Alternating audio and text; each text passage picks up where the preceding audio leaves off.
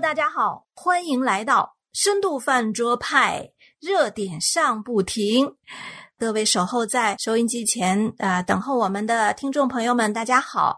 我们深度饭桌派呢，已经开播一年多了啊。我们在各样的话题当中，在各样的热点当中，我们进行了很多的有趣的探讨、有趣的讨论，而且我们的嘉宾呢，他们有自己的专长，他们也有自己在受了圣经的啊熏陶和装备之后所出来的观点。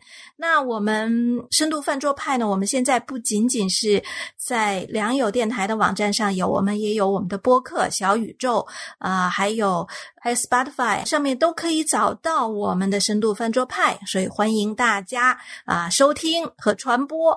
那今天呢，我们来到一个呃非常特别的话题，就是关于吃。那在这个吃的话题上呢，我们先跟两位能够谈吃的嘉宾打声招呼。你好。能吃会做的阳光，你好，你好，你好，海伦，嗯。听众朋友好，好，还有一个是不是要喝西北风的北风啊？没有吃的北风，喝西北风喝不饱啊！你好，海伦，你好，你好，阳光，听众朋友大家好，北风好，你好，北风好，呃，所以我们这奇葩的组合哈，一个能吃会做，一个喝西北风。那今天这个话题呢，是从哪儿来的呢？哎呀，最近我也不知道你们看没有啊。呃，在最新的窦文涛的叫《锵锵行天下》的第二季里面啊，他其中有一集呢，啊，请了一位嗯叫罗朗的一个呃美国人，他现在在中国做这种呃厨师吧，应该是做这个饮食方面的工作。哎，他们就去到了西北啊、甘肃啊这些地方啊，有一有一集呢，在饭桌上就谈到了吃啊，特别是当窦文涛在讲到哎我们吃这个肉，因为他们当时在吃大口吃肉，手抓羊肉，在吃的正不亦乐乎的时候，他们就谈到一个很有趣的话题，呃，就是窦文涛他就谈到关于呃杀生。关于吃动物这个话题，哎，这个时候罗朗呢，作为一个美国人哈，他有一个观点呢，就一下子就就成为一个热搜，就是他自己讲，他不是素食主义者，但是他他也认为在吃肉或者在啊、对待动物这个这个问题上呢，哦，我发现他的观点就特别的不一样。啊，在里面周轶君呢，他也讲到了这个他身边的一些素食朋友啊所采取的观点。那罗朗呢也讲到了，虽然我们现在吃肉，但是不代表我们啊就有权利或者是就应该这么做。我当时听了他这个谈话呀，哎，我就特别有兴趣。因为我在想，哎，罗朗作为一个外国人，他从美国过来，他所接受的呃教育、高中教育、大学教育啊，都是在美国。呃，那美国现在呢，就是对这种或者这叫做动物权利保护主义是呃非常的强劲的。那我就想来聊一聊这个话题。那我不知道你们两个对素食、对不杀生，还有对这个动物权利保护有没有一点了解呢？呃，其实对动物的保护主义只是素食主义中的一部分嗯啊。我到前段时间挺关注这个素食主义的，嗯因为在生活中呢，呃，周围的这些人呢，呃，出现了一些素食主义者，嗯嗯他们也来做我的工作啊，嗯号召我一起儿跟他们吃素，我有点儿接受不太了。你这种 大口吃肉的人啊，对我大概说一下这个，哎，这个罗朗好像是名厨师吧？我记着，对对是吗？对吧？啊，嗯是个是个西厨，好像。这个素食主义者呢，我我大概研究了一下，他们有这么几种。有一种人呢是天生对肉这种东西他就不接受，嗯就就就好比这个你在吃上面有什么忌讳，就是说我特别不喜欢什么，嗯或者体质不不容易接受什么，这是有的，这是极少数的。还有呢是受一些宗教和信仰的影响，比如说佛教不杀生，对吧？这是一种。还有一种呢，是刚才您说的这个什么极端动物保护主义者，嗯或者说啊、对所谓的动物权利，嗯有一个特别大的追求的人啊。其实现在在西方呢，素食主义者还有一个非常大的一个群体，叫环保主义者，嗯嗯极端环保主义者对。他们有一个观点啊，他们认为就是说你少吃一磅牛肉的话，整个算下来大概可以节省十吨水。嗯这是听起来也是一个很可怕的，因为他把牛啊，嗯一个牛长大以后能产生多磅的牛肉，然后这个牛在成长的过程中，尤其是在欧美这些国家，呃，在在北美吧，这个牛一个牛的话，它它有很高的要求，你必须要给它一定的资源，有一定的空间。嗯那么它耗费的水，它糟蹋的水，它吃的草用的水，以及它污染的空气，整个折算下来，一磅牛肉呢，大概是十吨水。嗯当时有一个环保主义者给我推销他的这个观念的时候，说你们夏天不浇水，什么节约用水都没有用。嗯你少吃一帮牛肉，你随便糟蹋，因为十吨水的话就十个立方啊，那是挺大的一块儿啊。嗯所以说呢，这就是呃种种类类吧嗯，导致了这个目前的这个素食主义其实是挺流行的。嗯然后我的孩子呢，他曾经也跟我辩论过嗯啊，我我认为这个素食主义者可能在某些蛋白的获取上是不均衡的。嗯嗯实际上，我自己检点我自己，我对肉的这个依赖主要不是营养，可能主要是习惯和口感吧。啊，咱们实话实说。嗯但是你给孩子说的时候，有时候你就道貌岸然一些，你说 这个营养不均衡，嗯他列了很多的数据来证明嗯人在动物身上能够获得的营养以及蛋白哈，嗯在植物的身上都可以获得。嗯。那甚至我也看到罗朗那个节目，他甚至说人在培养一种 一种肉啊，嗯。以后可能你人造肉。吃肉的人吃肉的时候呢，你不用杀一个动物。嗯。啊，这块肉呢已经被甚至是不是说是一个植物，它可能就是一个动物的一部分，但它被一种特别的形式培养出来，嗯。这就是目前我了解的嗯。呃，所谓呃这个素食主义者的这些状态嗯。可能是不完整的，因为我们是站在一个肉食主义者的角度去看的，难免呢是是有一些嗯难免是有一些不尊重或者说嗯不够不够正面。嗯呃，明显的这种潮流呢，是在在欧美一些国家是比较风行的，嗯嗯它是在欧美的左派中比较风行的啊，这是我的理解。呃阳光说的这个问题确实是真实的、真实的这个存在的。为什么呢？因为你说的这个情况，在我的家庭生活当中也是一种存在。就是我的女儿，嗯在她这个年龄，现在的这个年龄，我女儿现在十六七岁，就是受到西方的这种教育，她现在经常的和我在饭桌上就会讨论，她不吃牛肉。她现在不吃牛肉，当然猪肉那肯定是更少吃的了，那更几乎是不吃。当然，她会吃一些嗯鸡肉来来作为一种嗯鱼也吃，但是其他的这种虾类的东西啊，我我就很纳闷的就是，对于这个牛肉来讲，为什么也也放到他们这种不可接受的这种理论里边儿？就是刚才阳光说的了。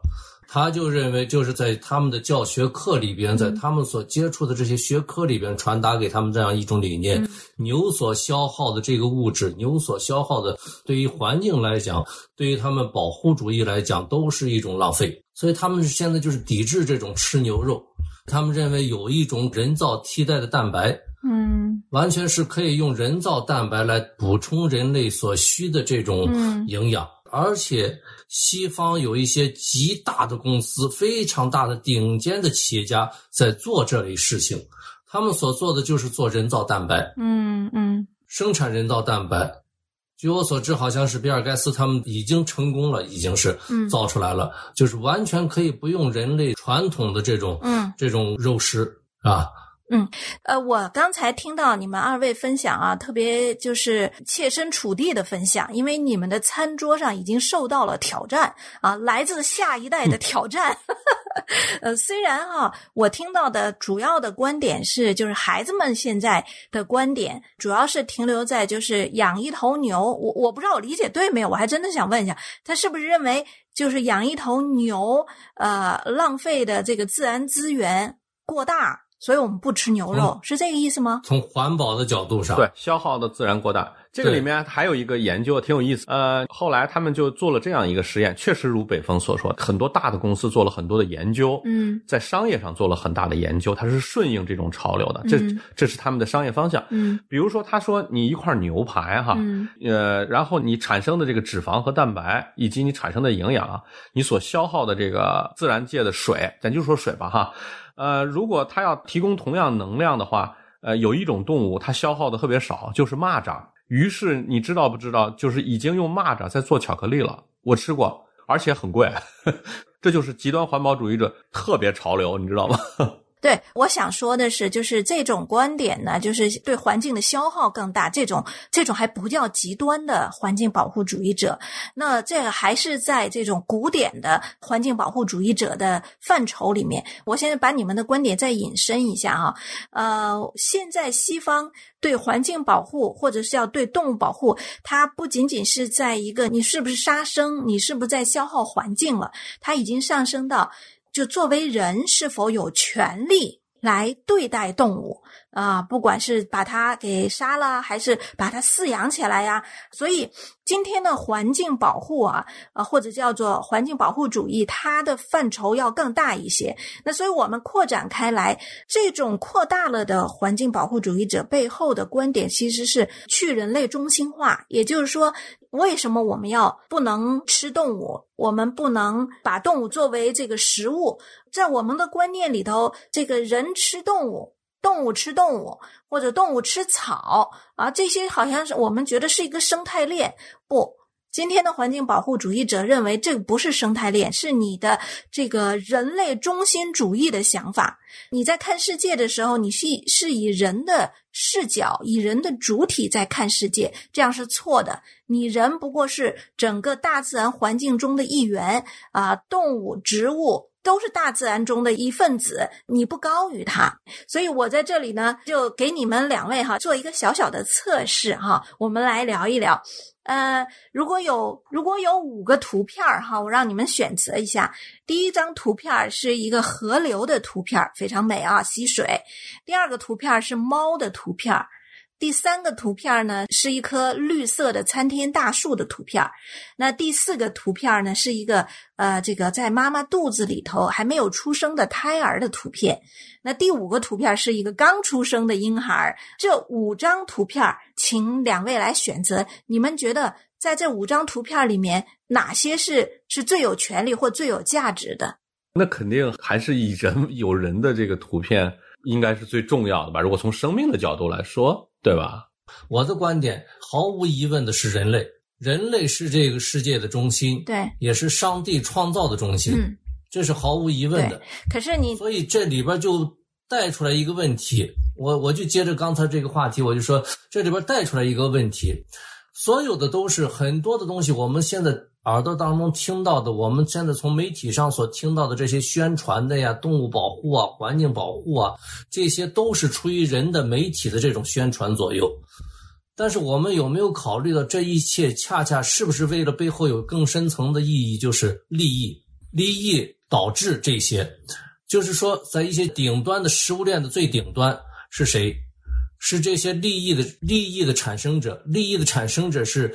这些大企业家、大资本、大财团、大财阀在利用这些媒体宣传造势，说明这些动物保护啊、人类呃环境保护对他多么的需要，然后辅助的是为了他们自己的这种背后的这种人造蛋白啊、人造的基因、人造的物质来做铺垫。这个我们对这个我们没有办法，就是说我不排除这个。刚才你们两位的答案都是非常准确的，说当然是人最具有权利和价值的。可是你知道吗？在今天这种动物保护权利组织，他们所强调的物种主义里面，河流、树、猫，他们的权利都应该得到保护，而且大过。刚出生的婴孩和没有出生的婴孩，甚至在他们这种观念里面，呃，没有出生的婴孩和刚出生的婴孩呢，被认为是没有权利的，是不应该保护的。这种观点，它是有一个脉络的。一个观点的形成，一定是先从思想界出来，然后透过教育传达到精英界，它最后会影响政策的制定、政策的实施。所以，这是一个非常。可怕的一个现象，今天的非常极端的环保主义者，他们所提倡的就是刚出生的婴孩和和在母腹中的胎儿是没有权利受到保护的，是也不应该受到保护的。呃，甚至他们可以支持堕胎和杀婴。嗯，这是我我记得有一段时间，我曾经在电视上看到过，呃，就是他们在游行示威的时候，就写着就是为了地球，为了环境，呃，可以杀掉刚出生的婴孩。我当时觉得这匪夷所思，这完全是脑袋是不是被敲了，还是被打了？后面我才知道，它背后是有一定的理论支持的，而这个理论支持就是近年来非常被环境保护主义捧为圣经的一本书啊，也是一个叫彼得辛格写的叫。啊，动物解放这本书被他们视为这个叫做动物权利保护主义的圣经，被他们称为。而彼得辛格现在仍然健在哦，他到处做演讲，而且彼得辛格就是支持堕胎的，因为他背后有一整套他的理论，他的理论的根基就是凭什么人是食物链的顶端，或者说凭什么人是呃可以主宰。动物的生杀大权，他重点是关心动物。但是呢，当他提倡动物的权利的时候，这个口子一开，这个西方的这个精英界们马上又想到：你既然能关心到动物，为什么我们不能关心到植物？为什么我们不能关心到山川河流？人类既然不是我们所待的这个世界的中心的话，那就要去人类中心化。那整个自然也好。啊，动物界也好，人类也好，组成了这个世界，我们是平等的，所以动物有权利啊，河流有权利，呃，树有权利。我们作为人的话，在权利平等这件事情上啊，我们是没有资格去擅自处理。环境处理动物的，呃，所以我们会看到一些新闻报道，西方的新闻报道，有一些年轻人啊，西方受了这种大学教育的年轻人，他们冲进养猪场，一些这个私人的养养猪场，然后去抵制他们对猪把它养肥了是为了卖，然后为了吃。有一些人冲进餐馆，抵制他们杀鸡杀鸭啊。有一些人呢，他们抵制拍死一只在他手上。呃，吸血的蚊子啊，你就会看见背后带来的那个观点，都是因为要去人类中心化，就是你人类凭什么是这个世界的中心，让你来决定，不能以人的视角来看这个世界。但我们今天的讨论，我们先说好，我们当然提倡保护动物，我们当然反对虐杀动物，我们当然反对违法的捕杀。任何的动物，我们是肯定反对的，对。但是我们来讨论一下今天这些极端的思想啊，现在已经慢慢的，其实已经在影响了。我们说这种思想是先从思想界，然后影响到精英界，呃，最后影响到政策。那今天实际上在现实生活中，就像刚才两位分享的，你们在餐桌上已经开始。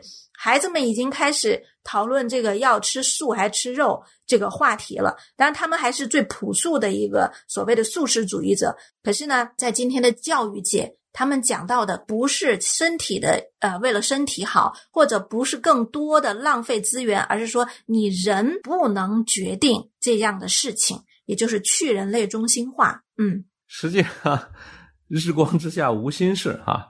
这个人类是经历了这样的一个过程，说从怎么从素食到了肉食，然后现在的这样一个过程，我是想看看这个事情的背后，我还没有想那么多，没有像这个北风想那么多，说有一个巨大的利益集团在后面推动这件事情，你当心别人说你阴谋论啊。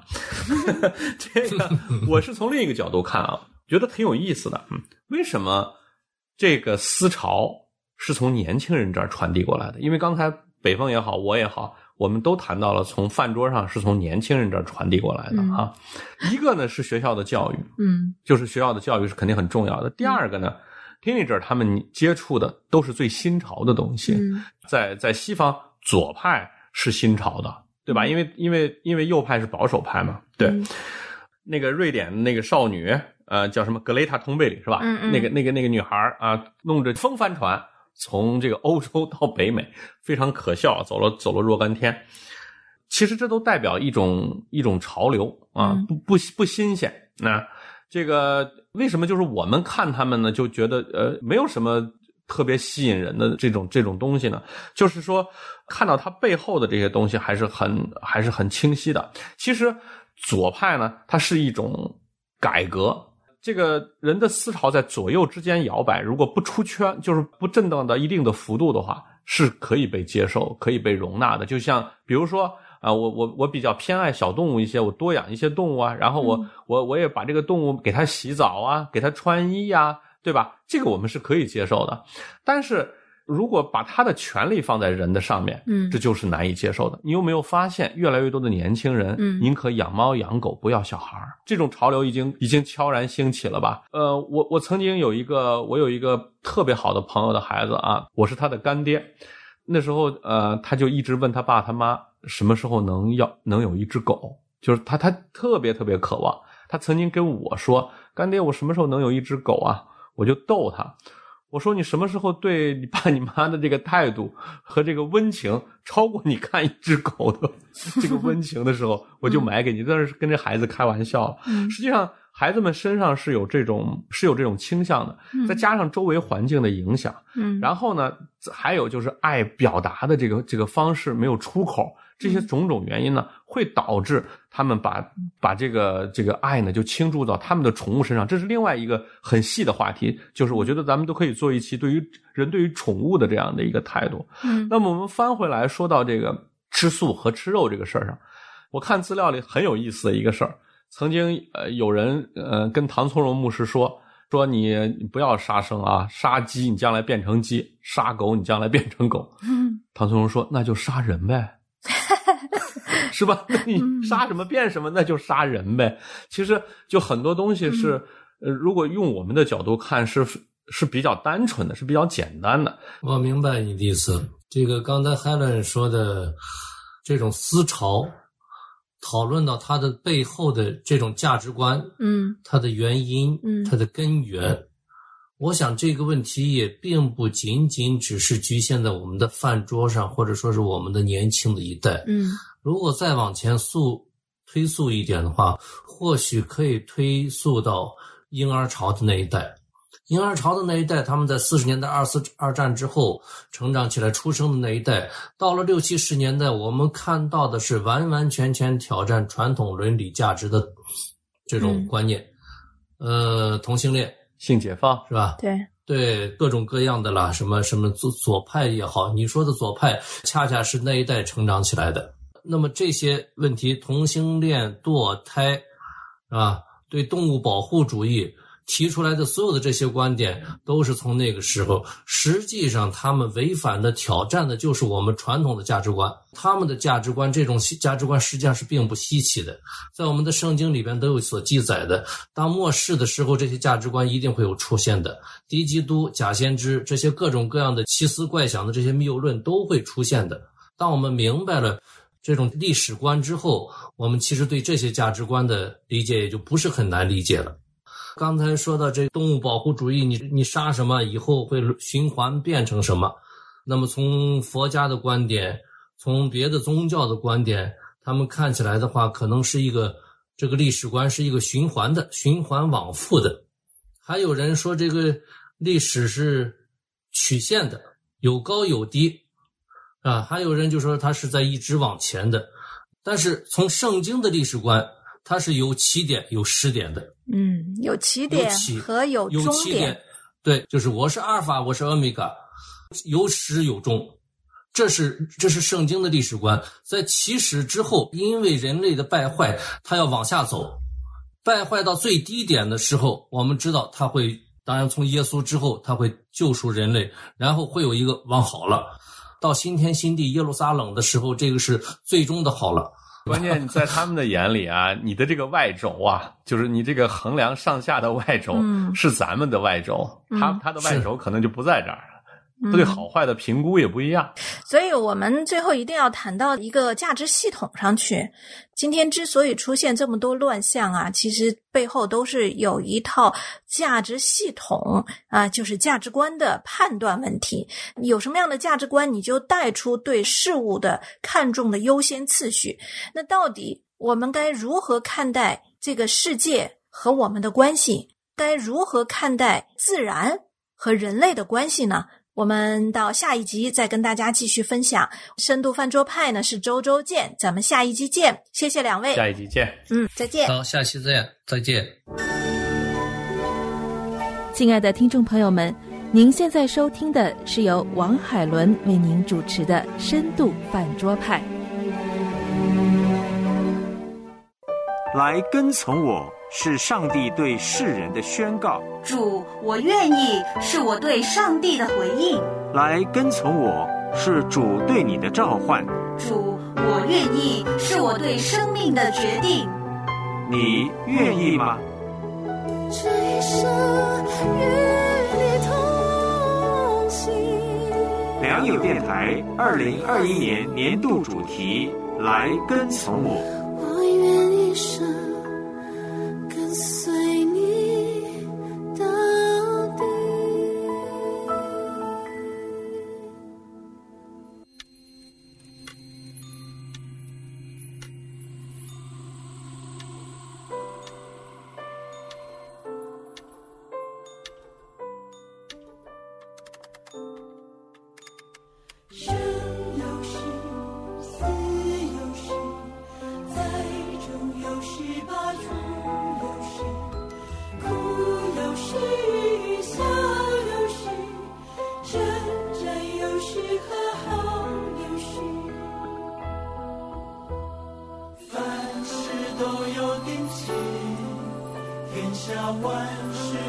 有定时。寂寞有时说话有时，爱哭有时跳舞有时，拆毁有时。建造有时，失落有时？寻找有时，神将永生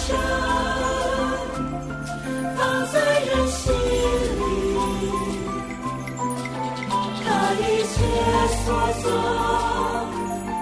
永远长